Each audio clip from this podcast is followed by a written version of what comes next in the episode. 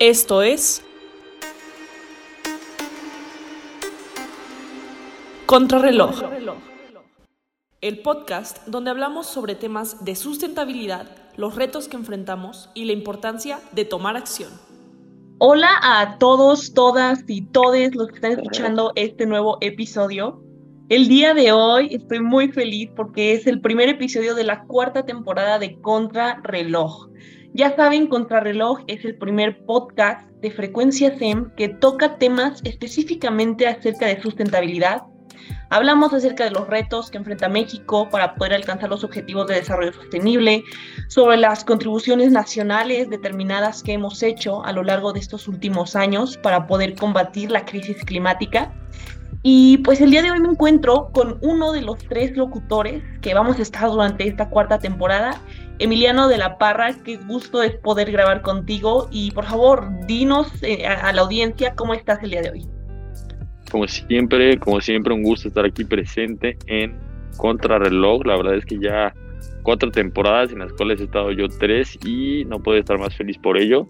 Me encuentro en excelentes condiciones, tengo que decir la verdad, me encuentro muy bien empezando este nuevo semestre con todo y muy motivado para darle nuevo comienzo a este gran podcast que vamos a traer mucho contenido de mucha calidad, mejorando no solo la información que tenemos, sino que también eh, nuestros formatos. Estoy muy emocionado por lo que se viene y listo para arrancar el día de hoy.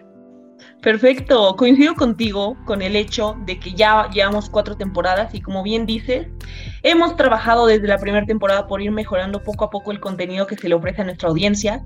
Si tenemos por ahí audiencia que nos vienen siguiendo desde la primera temporada. De verdad, muchas gracias por haberse quedado con nosotros. Esta temporada se viene muy buena. Un anuncio parroquial rápido es que esta temporada los episodios serán cada 15 días. Y esto con el fin de ofrecer un poco más de calidad y un poco más de investigaciones los episodios que se van a realizar. Se van a tocar eventos de sustentabilidad que van a, tener eh, lugar durante este semestre, entonces se viene muy muy interesante. No se vayan a perder los próximos episodios porque de verdad van a ser muy buenos.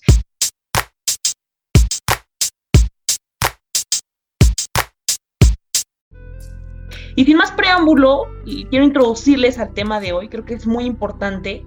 Y es una de las principales razones por las cuales ya vamos por la cuarta temporada de este podcast, porque justamente hoy vamos a hablar acerca de la importancia de la participación de las juventudes en esta lucha contra la crisis climática.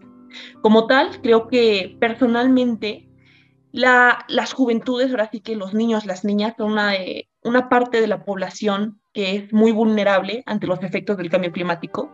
No sé si estés de acuerdo conmigo, Parra, pero bueno, por ahí como un rápido, un poco de contexto, creo que bien hemos sabido que el cambio climático tiene consecuencias tanto para el agua, para los alimentos y la agricultura y para la salud. Pero en este caso específico me gustaría platicar del por qué los jóvenes somos más vulnerables ante esta problemática. Entonces, ¿tú qué opinas, Parma? Yo creo que es muy interesante este tema, debido a que estamos hablando de que nosotros ya somos el futuro y el presente de la humanidad. Si bien eh, eh, tomando en cuenta que nuestros padres, nuestros abuelos crecieron en ambientes diferentes relativos a todo el cambio climático, climático que existía, la conciencia que había al respecto y los cambios que ellos sufrieron durante su infancia y su juventud, ya a nosotros nos está pegando mucho más fuerte, de una manera mucho más radical, no solamente, digamos, en cuestión de el ambiente directo hacia nosotros, sino que también en redes sociales y de la información que podemos conseguir al respecto de lo que está sucediendo. Entonces, me parece que es muy importante hablar de este tema porque nosotros somos ahora quienes debemos estar informados para saber qué acciones llevar para que el futuro sea sostenible. Ya somos nosotros, eh, estamos justo en la edad donde empezamos a ser independientes, autosuficientes y tenemos que nosotros igualmente aprender a cómo manejarnos en un mundo que sea sostenible. Claro, claro, concuerdo contigo en el hecho de que nuestra generación es quien va a vivir las consecuencias del cambio climático. Entonces, realmente, como repetimos todas las temporadas, todos los episodios, es nuestra responsabilidad tomar acción. Ese es uno de las misiones de este podcast, poder empoderar a más estudiantes a que se unan a esta lucha climática. Y pues bueno, para fíjate que eh, en, la investigación que estaba haciendo, eh, tratando de encontrar por qué somos vulnerables, como bien dices, sí, un punto primordial es el hecho de que vamos a vivir las consecuencias. Pero otro punto importante que creo que también vale la pena mencionar es que la población de las juventudes es más sensible a todas las privaciones, enfermedades, deshidratación y estrés térmico que se viene con el cambio climático. Entonces, realmente las juventudes necesitamos tomar acción de que ya para poder sobrevivir y poder crecer y prosperar en este ambiente que, que, estamos creando, por lo cual creo que es esencial hablar del tema para poder evitar los impactos que tiene el cambio climático, porque si bien tenemos impactos inmediatos, también hay impactos a largo plazo e impactos intergeneracionales. Dentro de los impactos inmediatos, creo que bien podríamos hablar acerca, por ejemplo, de la mortalidad, de las tormentas y climas severos que trae el cambio climático, las sequías, las inundaciones, cosas que ya se ven hoy en día. También podríamos hablar de la crisis hídrica, de hecho lo estamos viendo mucho en el norte del país, la situación en Monterrey es muy, muy sensible eh, creo que estamos en un punto en el que jamás imaginamos haber estado. Realmente yo no creí que fuéramos a llegar a este punto en el cual no hay agua ni siquiera para bañarse, pero creo que forma parte de los impactos inmediatos que vamos a encontrar ¿no? dentro de, de las consecuencias del cambio climático.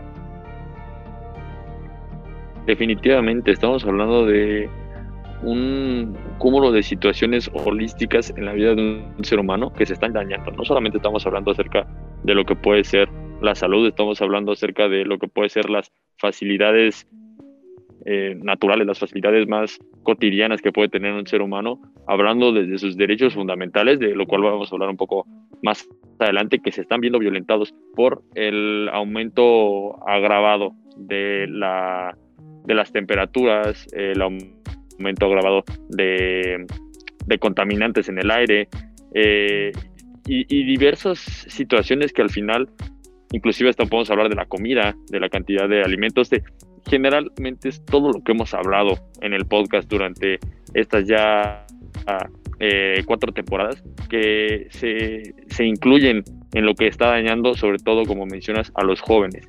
Y justo creo que tenías por ahí tú unos datos duros con respecto a esto que me parece muy importante mencionar. Así que si nos puedes platicar un poco al respecto, creo que nos ayudaría mucho como a dimensionar, ¿no? el calibre de problema que estamos viviendo. Claro, justo, sí, sí, sí, estos datos duros justamente los traje para eso, para poder dimensionar la problemática. Y fíjate que el que más me impresionó, Parra, fue uno que, que nos dice que cuatro de cada cinco enfermedades, lesiones y muertes atribuibles al cambio climático las sufren las niñas y los niños. Entonces, esto es justo lo que estamos platicando, o sea, realmente es un fact, es un hecho que las juventudes somos la población más sensible ante los efectos del cambio climático. Y por ahí otro dato también es que 28.3 millones de niños y niñas de México viven expuestos a la escasez de agua. Sí, es justo, justo lo que platicábamos y lo que ya hemos hablado en otros, en otros temas. Lo hablamos siempre en una perspectiva general, ¿no? Que existe este problema y que daña a las personas. Pero cuando damos más, nos damos cuenta que de los mayores afectados son también la gente que de cierta manera estamos más vulnerables que son los jóvenes y los niños. Somos personas que todavía no tenemos tanto control sobre lo que sucede a nuestro alrededor como las personas adultas lo tienen y somos los que al final se ven más afectados por eso. Igualmente, eh, si me lo permites, está este otro dato que decía que 17.6 millones de niñas y niños en México viven en áreas expuestas a la contaminación por pesticidas, es decir, que la producción agrícola que vemos en masa generalmente que busca alimentar digamos a la población en general y que busca una producción intensiva es también producto de un daño que puede ser irreparable para niñas y niños que viven en México en, áreas rurales. Entonces, la cantidad de personas de las que estamos hablando es un porcentaje muy importante de la juventud del país. Claro, y sabes que este punto que acabas de decir, la verdad es que me puso a pensar, te voy a decir lo que estoy pensando y a ver, tú me dices si lo puedes relacionar o no. Hoy en día hay muchas áreas expuestas justamente a estos pesticidas, pero vamos, estos pesticidas se están usando porque como hay una creciente población, la población está creciendo, cada vez tenemos más y más ciudadanos, esto significa que necesitamos más recursos, más recursos para sobrevivir, más comida. Entonces, ¿no ves esto Parra, como tipo una cadena, o sea, como el hecho de que, ok, hay más gente, más gente, más comida, más comida significa más pesticidad para poder satisfacer las necesidades de esta nueva población. Entonces, yo veo esto como un ciclo, un ciclo que exigimos más comida, por lo cual exigimos más pesticidas y estos pesticidas tienen un efecto negativo por la emisión de gases de efecto invernadero a la atmósfera. Entonces, Parra, ¿tú cómo ves esto en un futuro? Porque yo digo, la población va a seguir creciendo, eso lo sabemos. Podemos ver los, las gráficas que nos enseñan el crecimiento poblacional que ha tenido México y cada vez va subiendo y subiendo más. Entonces, ¿tú cómo ves el desenlace de, esta situación, porque si dejamos de usar los pesticidas, bueno, las cosechas no van a rendir y no van a ser suficientes para poder alimentar a la creciente población. ¿Cómo ves la situación? ¿Ves alguna solución o qué se puede hacer en estos casos? Me encanta cómo arropaste este tema, porque estamos viendo cómo el estilo de vida actual de la sociedad general en México está afectando a terceros. Y lo que sucede es que yo, entendería que se produjera más comida para más gente si no se desperdiciara. Ese es el detalle. En, no solo México, sino que en el mundo, la cantidad de comida que se genera y que se desperdicia posteriormente es impresionante. O sea, las toneladas de alimento desperdiciado son números que no podemos imaginar. Y es comida que sale y que no está siendo entregada a las personas que inclusive pasan hambre. Esto, esto quiere decir que estamos funcionando con base en un sistema capitalista que no está permitiendo que se dé una equitativa distribución de, por ejemplo, en este caso, el consumo de alimentos. Ahora, me parece que el crecimiento que está teniendo la industria agrícola no es tanto por el incremento poblacional, sino que también es por el estilo de vida que llevamos.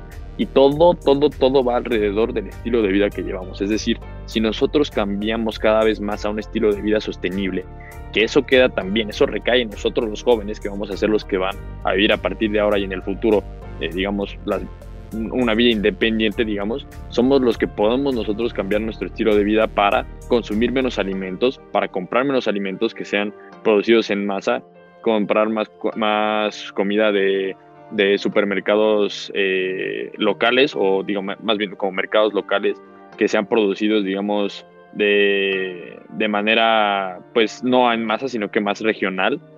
Este tipo de, de, de, ideas y de cambios que podemos realizar nosotros son parte fundamental creo yo no solo para solucionar este problema en, en la situación agrícola sino que en general la escasez de agua. Otro tema que también tiene que ver con, con lo que platicábamos en, en, el, en, el, programa que hablamos del agua acerca de la mala infraestructura que se tiene, pero nuestro propio consumo de agua lo podemos controlar y lo podemos bajar muchísimo. O sea, no es necesario utilizar el agua que estamos utilizando ahorita. Si cambiamos nuestro estilo de vida, podemos usar el mínimo indispensable y eso cambiaría las cosas drásticamente. La escasez de agua ya no sería un tema. Y así nos podemos ir con cada tema que hemos tratado en este podcast. Cada tema puede ser revertido, puede ser cambiado si nosotros cambiamos nuestro estilo de vida y nuestra manera de desarrollarnos en un mundo que cada vez tiene, está pidiéndonos ser sostenible. Y eso también lo tenemos, como te lo decía, los jóvenes. Es una responsabilidad que tenemos nosotros, la juventud, en la que podemos aportar y en la que podemos trabajar cada día más para desarrollarnos en una sociedad sostenible. Sí, claro, totalmente de acuerdo, Parra. Qué bien relacionado. Porque debo decirte que yo en, algunos artículos, cuando me empecé a adentrar más en el tema de cambio climático y la lucha, vi que muchos, este, muchos autores culpan al crecimiento poblacional de los problemas que existen. Y realmente, o sea, sí, claro, influye porque, vamos, repetimos, eh, exigen más recursos. Pero tienes toda la razón en que todo está en la forma en la que utilizamos esos recursos. Si lo hacemos de una forma inteligente, si lo hacemos de una forma que vaya alineada con los objetivos de desarrollo sostenible, con las contribuciones nacionales determinadas a las cuales ya se apuntó México, claro que hay forma de, poder llegar a un estilo de vida sustentable. Lo dijiste muy bien, totalmente de acuerdo contigo, chócalas, aunque no estemos juntos, chócalas. Excelente, sí, y justo, y justo con eso me gustaría agregar que, o sea, siempre hablamos acerca de que los responsables también son las grandes corporaciones y los gobiernos, etcétera, etcétera. Estoy de acuerdo tienen mucha responsabilidad en lo que está afectando el cambio climático, pero va otra vez el, el recuento. La juventud somos nosotros y eventualmente nosotros vamos a ser los encargados.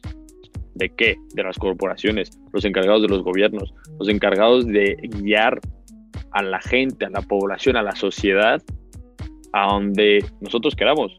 Entonces, en algún momento, si por ejemplo ahorita alguien que está estudiando, eh, no sé, para ser servidor público y nos está escuchando, pues tiene que estar consciente de que eventualmente cuando esté en un puesto de poder en el gobierno donde pueda hacer una diferencia, tiene que tomar esto en cuenta para entender que si hace ciertas legislaciones que puedan ayudar a una sociedad sostenible, las tiene que hacer sí o sí. Esta es parte de la concientización que tienen los jóvenes, que necesitan los jóvenes ahorita.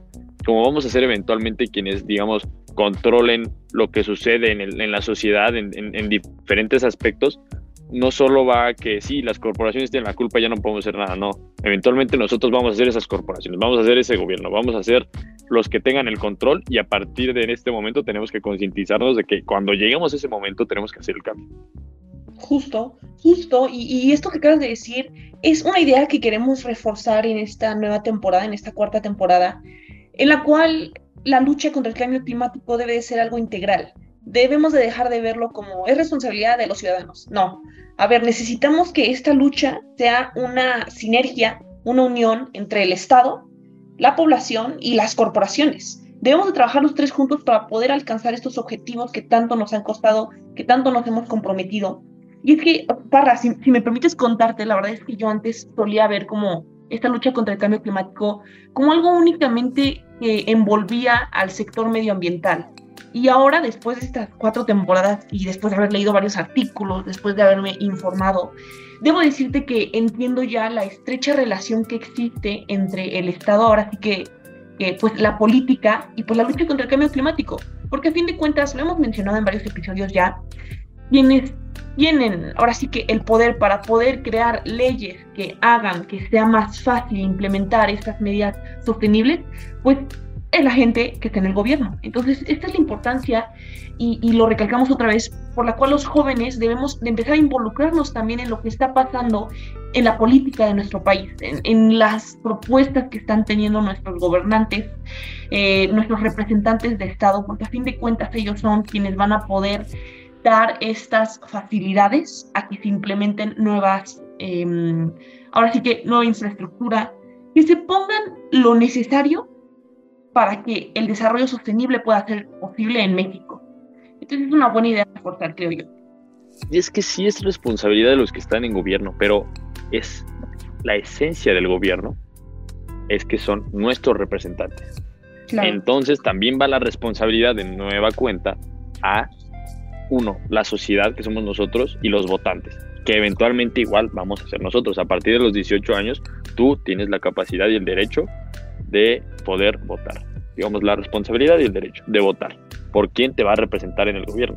Entonces es también nuestra responsabilidad ponernos a investigar, a saber quiénes son las personas que van a estar en ese cargo, que nos van a hacer, digamos, que, va, va, a ser nuestra representación ante, ante la ley y quienes van a hacer las legislaciones que van a afectarnos a nosotros para escoger a gente, primero, que sea gente que cumple con estos ideales y que cumple con estos pensamientos relativos al cambio climático y a la protección del medio ambiente y además, después de ser nosotros los que los elegimos, conscientemente, esperando que sea algo, digamos, esperando que sean personas que tengan estos ideales medioambientales, exigir que se cumplan estos, eh, digamos, estas estas virtudes que ellos plantearon en un principio, estas ideas que plantearon en un principio que se consideraban medioambientales. Entonces, eso tiene que ver también con nuestra participación en diferentes foros y, por ejemplo, me gustaría mencionar eh, cómo las Naciones Unidas llevan a cabo un cumbre, una cumbre de la juventud sobre el clima, que esto permite que jóvenes se den, digamos, se empiecen a involucrar cada vez más en la política y en la opinión pública para poder hacer un cambio.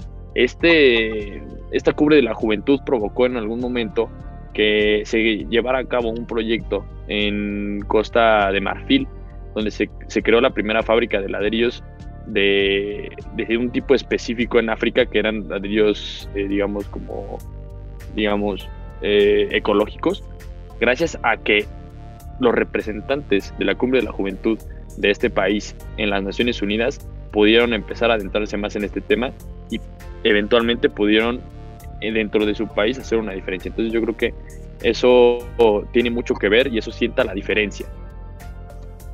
Uy, Parra, sí, de hecho, no, hombre, me acabas de dar cuerda para hablar de un chorro de cosas, porque justamente esto que estás mencionando acerca de los foros que existen para la participación juvenil es algo muy cierto y es algo en lo que estoy metida actualmente. Vamos a robar un minuto del episodio de hoy para contarles un poco acerca de esto.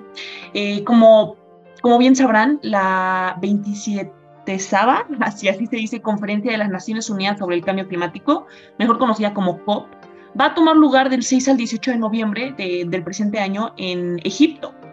Y fíjate, para que se abrió una convocatoria para que cuatro jóvenes, hasta cuatro jóvenes, vayan representando al país de México, tengan esta participación, tengan esta voz y el poder de, de poder proponer nuevas cosas, de escuchar a los líderes mundiales y con base en eso poder tener una opinión, que no te voy a decir como necesariamente va a ser lo que se haga, pero vamos, para poder involucrarse y justamente yo estoy metida en esto, eh, hice la aplicación y quedé dentro de los 30 jóvenes candidatos a hacerlo y ya dentro de poco se darán los resultados de los cuatro jóvenes seleccionados.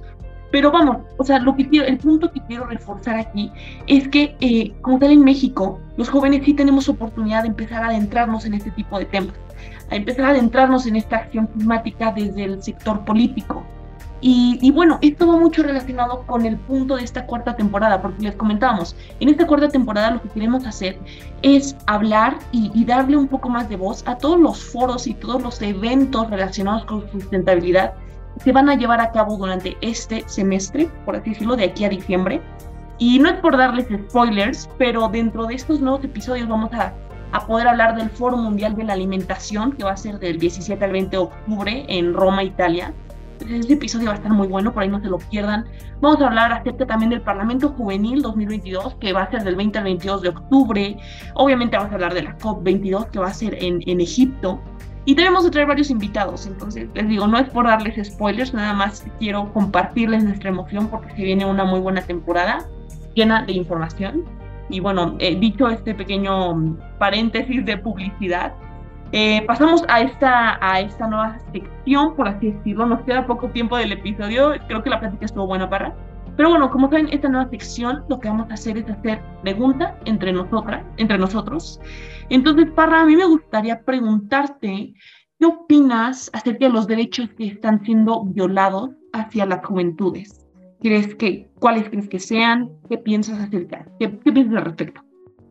Es un, es un gran tema. Yo creo que con respecto al cambio climático, uno de los derechos fundamentales, de los 30 derechos establecidos en, eh, por las Naciones Unidas, debería ser, yo creo que el derecho a estar protegido, yo creo que es uno de los primeros, porque el cambio climático sabemos que afecta más allá de, de desastres naturales, afecta en, en, diferentes ámbitos. Por ejemplo, está las olas de calor, que han dejado muchos eh, jóvenes, sobre todo infantes, muy vulnerables a esta situación. Igualmente a gente de la tercera edad, igual eh, están, están fallando en este, en este derecho fundamental.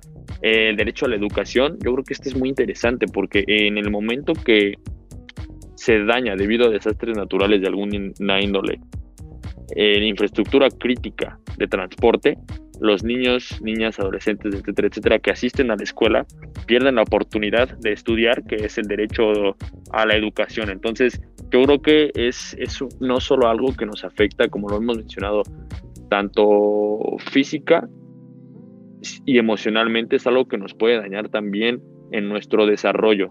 Y gente que está en estados más vulnerables y que al final dentro de esos estados más vulnerables llegan a ser los niños y adolescentes los que son aún más vulnerables, se ven directamente afectados sus derechos.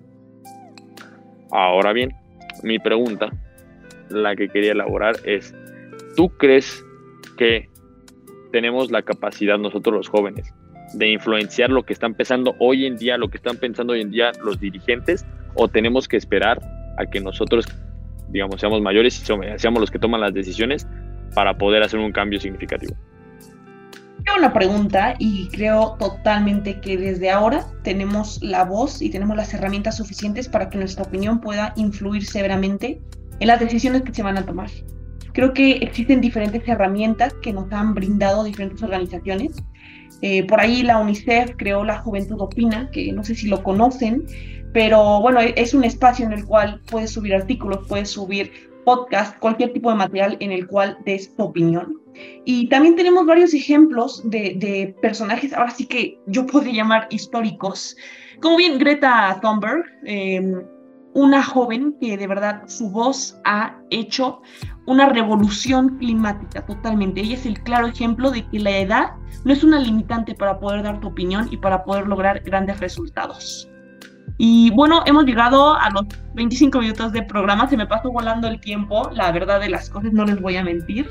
Y como para poder cerrar ahora sí que esta, este buen episodio, un episodio que creo que era muy útil, nada más quiero decirles, esto va a ser en redes sociales, claro, pero queremos recordarles que hay muchas formas de participación de la juventud en la acción climática ya sea mediante el desarrollo de programas y proyectos, mediante manifestaciones y acciones de calle, involucramiento en procesos formales e informales, creación de propuestas, participación en negociaciones climáticas. Realmente lo que podemos hacer es mucho, no es solamente quejarnos del problema. Como siempre lo decimos, una vez que reconocemos la existencia del problema, lo siguiente es empezar a formar parte de la solución. Entonces, sabemos que el problema está ahí, sabemos que el cambio climático está trayendo consecuencias graves específicamente para grupos vulnerables como lo son los niños y las niñas. Y lo que nos queda como ciudadanos es informarnos y empezar a involucrarnos en estas negociaciones climáticas. No sé si te gustaría cerrar con alguna participación por ahí, para antes de dejar a nuestra bella audiencia. Una rápida participación final, si me permites, Ana Pau, yo creo que es, la edad no es una limitante para empezar a hacer un cambio por el planeta. Eso es todo. Perfecto, me encanta esa idea, la tomo, espero que la audiencia la tome de igual manera. Y pues bueno, les agradecemos muchísimo por haber estado presentes en este primer episodio, se vienen cosas grandes y los esperamos en el próximo episodio. Muchas gracias y hasta luego.